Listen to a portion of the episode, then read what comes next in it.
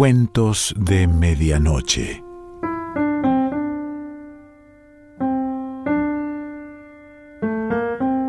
El cuento de hoy se titula El secreto del barranco de Macarger y pertenece a Ambrose Bierce.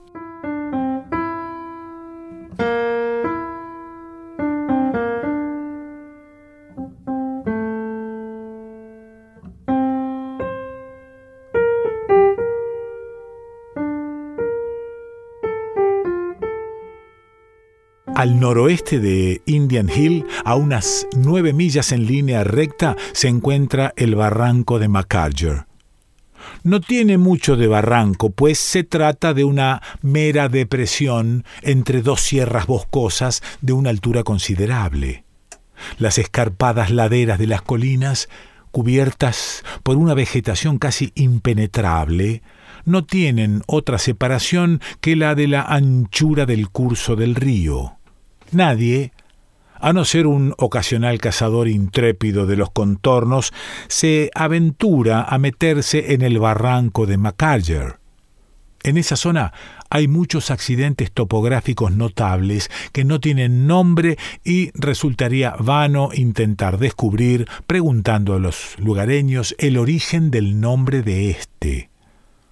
A medio camino, entre la cabecera y la desembocadura del barranco de Macarger, la colina de la derecha, según se asciende, está surcada por otro barranco corto y seco, y donde ambos se unen hay un espacio llano de unos dos o tres acres, en el que hace unos cuantos años había un viejo albergue con una sola habitación. ¿Cómo habían sido reunidos los materiales de aquella casa en aquel lugar casi inaccesible es un enigma en cuya solución habría más de satisfacción que de beneficio. Posiblemente el lecho del arroyo sea un camino en desuso. Es seguro que el barranco fue explorado en otra época con bastante minuciosidad por mineros que debieron de conocer algún medio de entrar al menos con animales de carga para transportar las herramientas y los víveres. Al parecer, sus beneficios no fueron suficientes para justificar una inversión considerable y enlazar el barranco de Macarger con cualquier centro civilizado que disfrutara del honor de tener un aserradero. La casa, sin embargo, estaba allí.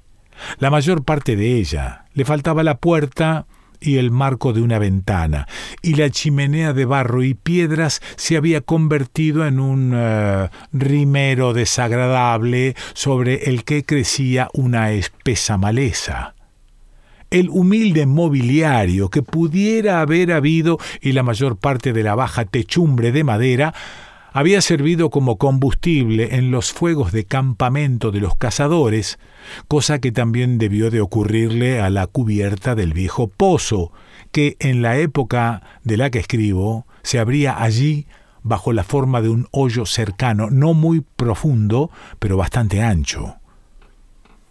Una tarde de verano en 1874, siguiendo el lecho seco del arroyo, llegué al barranco de Macarger a través del estrecho valle en el que desemboca.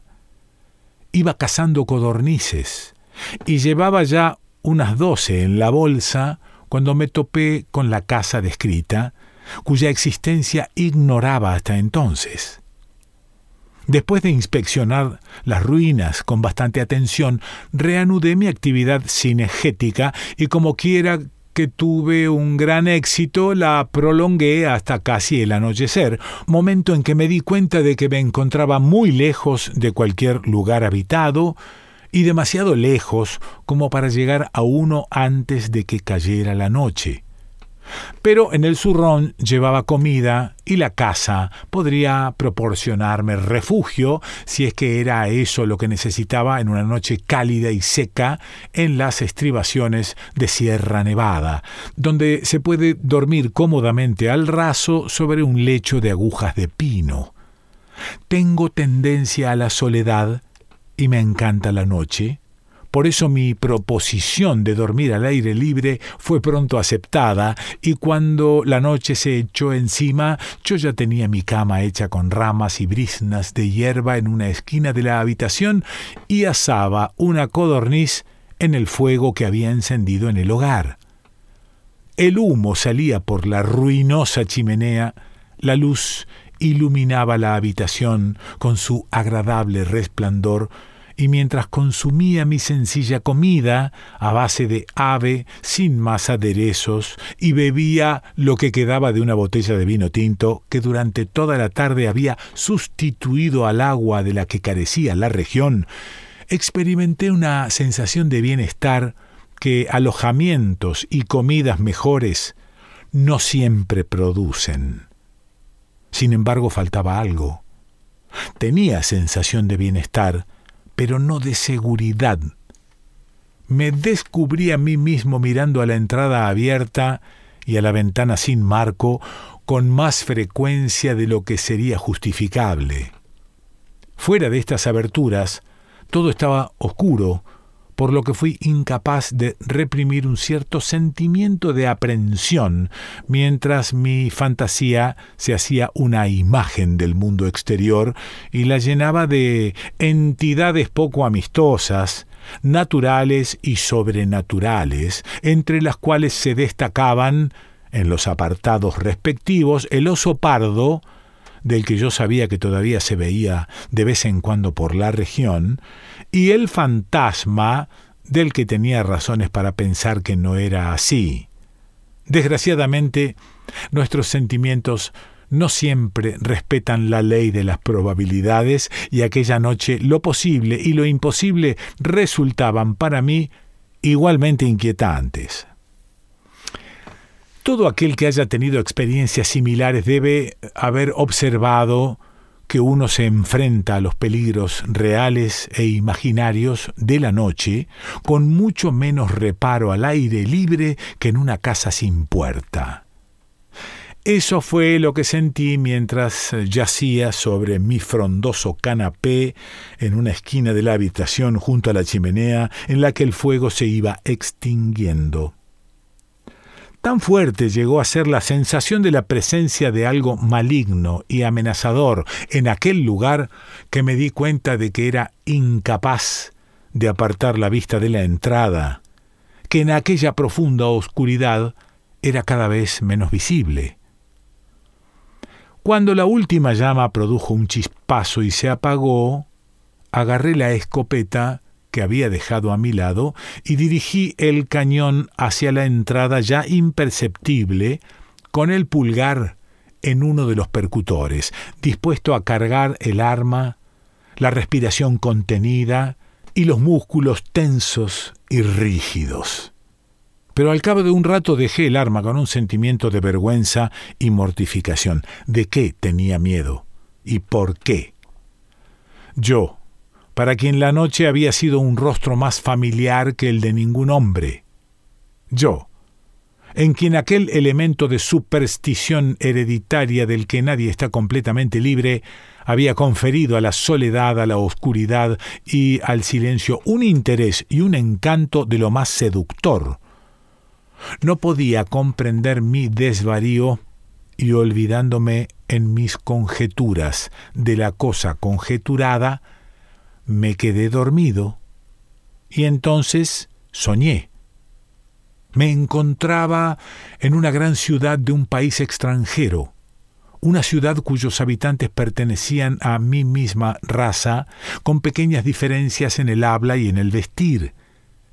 En qué consistían exactamente esas diferencias era algo que no podía precisar. Mi sensación de ellas no era clara.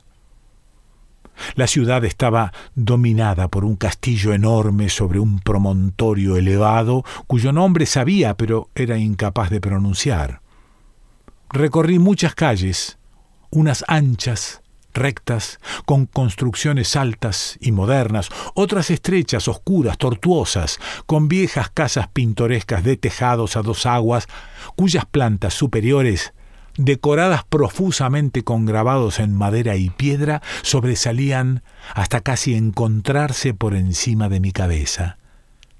Buscaba a alguien a quien nunca había visto, aunque sabía que cuando lo encontrara lo reconocería. Mi búsqueda no era casual y sin objeto. Tenía un método. Iba de una calle a otra sin dudarlo y conseguía abrirme paso por un laberinto de intrincados callejones sin temor a perderme. De pronto me detuve ante una puerta baja de una sencilla casa de piedra que podría haber sido la vivienda de un artesano de los mejores, y entré sin anunciarme. En la estancia, amueblada de un modo bastante modesto e iluminada por una sola ventana con pequeños cristales en forma de diamante, no había más que dos personas, un hombre y una mujer no se dieron cuenta de mi presencia, circunstancia que como suele ocurrir en los sueños parecía completamente natural. No conversaban, estaban sentados, lejos el uno del otro, con aire taciturno y sin hacer nada. La mujer era joven, muy corpulenta, con hermosos ojos grandes y una cierta belleza solemne. El recuerdo de su expresión permanece vivo en mí, pero en los sueños uno no observa los detalles de los rostros. Sobre los hombros llevaba un chal a cuadros. El hombre era mayor, moreno, con un rostro de maldad que resultaba aún más lúgubre debido a una gran cicatriz que se extendía diagonalmente desde la sien izquierda hasta el bigote negro. Aunque en mi sueño daba la impresión de que, más que pertenecer a la cara, la rondaba como algo independiente, no sé expresarlo de otra manera. En el momento que vi a aquel hombre y aquella mujer, supe que eran marido y mujer. No recuerdo con claridad lo que ocurrió después. Todo resultaba confuso e inconsistente, debido, creo, a un atisbo de conciencia. Era como si dos imágenes la escena del sueño y mi verdadero entorno se hubieran mezclado, una incrustada en el otro, hasta que la primera desapareció y me encontré completamente despierto en la habitación vacía, tranquilo y absolutamente consciente de mi situación. Mi estúpido miedo había desaparecido, y cuando abrí los ojos, vi que el fuego que no estaba apagado del todo, se había reavivado al caer una rama e iluminaba de nuevo la habitación. Debía de haber dormido solo unos minutos, pero aquella pesadilla sin importancia me había impresionado tan vivamente que ya no tenía sueño. Al cabo de un rato me levanté, avivé el fuego y tras encender una pipa procedí a meditar sobre mi visión de un modo tremendamente metódico y absurdo. Me habría dejado entonces perplejo tener que explicar en qué sentido era digna de atención. En el primer momento de análisis serio que dediqué al asunto, reconocí en Edimburgo la ciudad de mi sueño, ciudad en la que nunca había estado, por tanto, si el sueño era un recuerdo, lo era de imágenes y descripciones. Tal reconocimiento me impresionó bastante. Era como si hubiera algo en mi mente que insistiera de un modo rebelde contra la razón y la voluntad en la importancia de todo esto. Y aquella facultad, fuera la que fuese, aseguraba además un control de mi discurso. Claro, dije en voz alta de modo involuntario. Los MacGregor deben de proceder de Edimburgo. En aquel momento, ni la esencia de aquel comentario ni el hecho de haberlo hecho me sorprendió lo más mínimo. Me pareció completamente normal que yo conociera el nombre de mis compañeros de sueño y algo de su historia pero pronto comprendí el absurdo de todo aquello, empecé a reírme a carcajadas. Vacié las cenizas de la pipa y me tumbé de nuevo sobre el lecho de ramas hierbas, donde me quedé absorto contemplando el débil fuego sin volver a pensar ni en el sueño ni en el entorno. De pronto, la única llama que aún quedaba se redujo por un momento y elevándose de nuevo, se separó de las ascuas y se extinguió en el aire. La oscuridad se hizo absoluta. En ese instante, al menos eso me pareció antes de que el resplandor de la llama hubiera desaparecido de mi vista, se produjo un sonido sordo y seco como el de un cuerpo pesado al caer, que hizo temblar el suelo sobre el que descansaba. Me incorporé de golpe y tanteé en la oscuridad en busca de la escopeta. Pensé que alguna bestia salvaje habría entrado de un salto a través de la ventana abierta. Mientras la endeble estructura seguía temblando por el impacto, oí un ruido de golpes, de pies que se arrastraban por el suelo y después, como si lo tuviera ahí, al lado, el estremecedor grito de una mujer en agonía mortal. Nunca había oído ni concebido un grito tan espantoso. Me asustó profundamente. Por un momento no fui consciente de otra cosa que de mi propio terror. Por fortuna, mi mano había encontrado el arma que estaba buscando y aquel tacto familiar hizo que me restableciera. Me puse en pie de un salto, entornando los ojos para ver algo a través de la oscuridad. Los violentos sonidos habían cesado, pero, lo que era aún más terrible, se oía a intervalos más o menos largos el débil jadeo intermitente de una criatura viva que agonizaba. Cuando mis ojos se acostumbraron a la lánguida luz de los rescoldos, pude distinguir las formas de la puerta y de la ventana, más negras que el negro de las paredes. Luego la distinción entre la pared y el suelo se hizo apreciable y por fin conseguí captar los contornos y toda la extensión del suelo de un extremo al otro de la habitación. No se veía nada y el silencio era absoluto. Con una mano un tanto temblorosa y la otra, agarrando todavía la escopeta, avivé el fuego e hice un examen crítico de la situación. No había rastro alguno de que la habitación hubiera sido visitada. Sobre el polvo que cubría el suelo se podían ver mis propias huellas, pero ninguna otra. Encendí de nuevo la pipa, me abastecí de combustible partiendo un par de tablones delgados del interior de la casa. No me atrevía a salir a la oscuridad exterior y pasé el resto de la noche fumando, pensando y alimentando el fuego aunque me hubieran regalado años de vida, no habría permitido que aquel pequeño fuego se apagara de nuevo. Algunos años más tarde, conocí en Sacramento a un hombre llamado Morgan, para quien llevaba una carta de presentación de un amigo suyo de San Francisco. Una noche Mientras cenaba con él en su casa, observé varios trofeos en la pared que indicaban que era aficionado a la caza. Resultó que así era, y al relatar algunas de sus proezas mencionó haber estado en la región donde había tenido lugar mi aventura. Señor Morgan, le pregunté bruscamente, ¿conoce usted un lugar allí arriba llamado el Barranco de Macarger? Sí, y tengo buenas razones para ello, contestó. Fui yo quien informó a la prensa el año pasado del descubrimiento de un esqueleto allí. No tenía conocimiento de ello. La información al parecer había sido publicada mientras yo estaba fuera, en el este. Por cierto, dijo Morgan, el nombre del barranco es una corrupción. Debía llamarse de MacGregor. Querida, añadió dirigiéndose a su esposa, el señor Elderson ha derramado su vino. Lo que no era del todo exacto, sencillamente se me había caído, con copa y todo.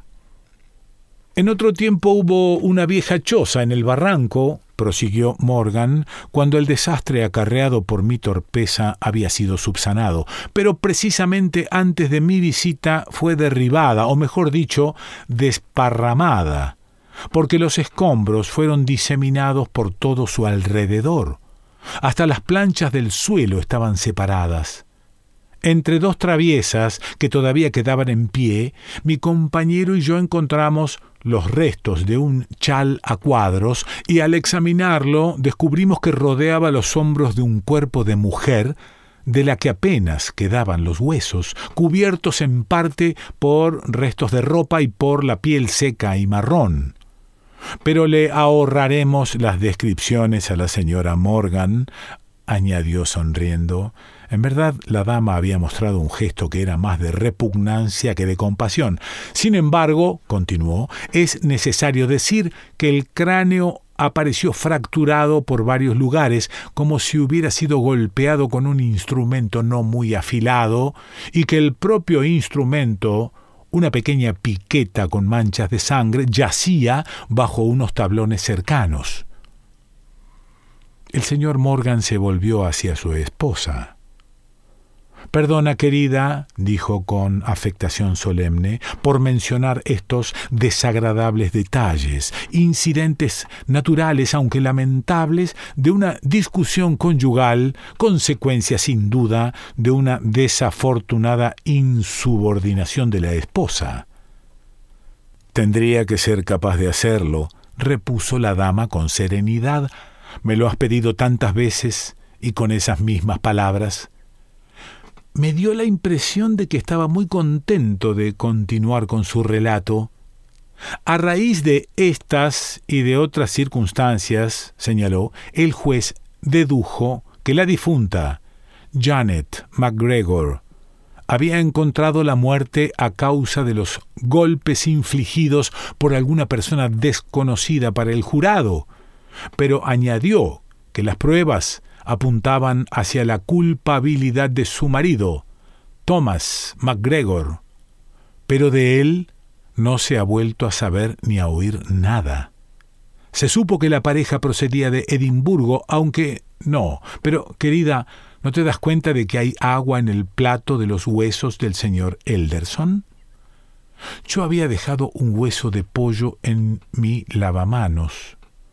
En un pequeño armario encontré una fotografía de MacGregor, pero ello no condujo a su captura. ¿Me permite verla? pregunté. La fotografía mostraba a un hombre moreno con un rostro de maldad que resultaba aún más lúgubre debido a una gran cicatriz que se extendía diagonalmente desde la sien izquierda hasta el bigote negro.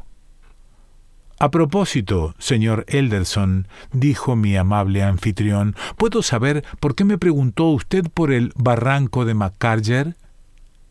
Eh, perdí una mula cerca de allí una vez, contesté. Y ese infortunio me ha. Eh, me ha trastornado bastante. Querida, dijo el señor Morgan con la entonación mecánica de un intérprete que traduce, la pérdida de la mula del señor Elderson le ha hecho servirse pimienta en el café. Ambrose Bierce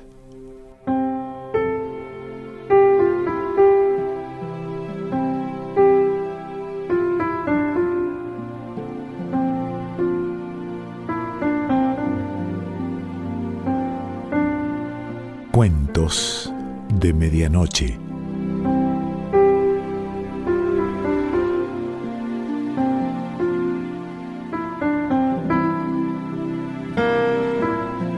Selección Pancho Mondino. Idea y lectura Quique Pessoa.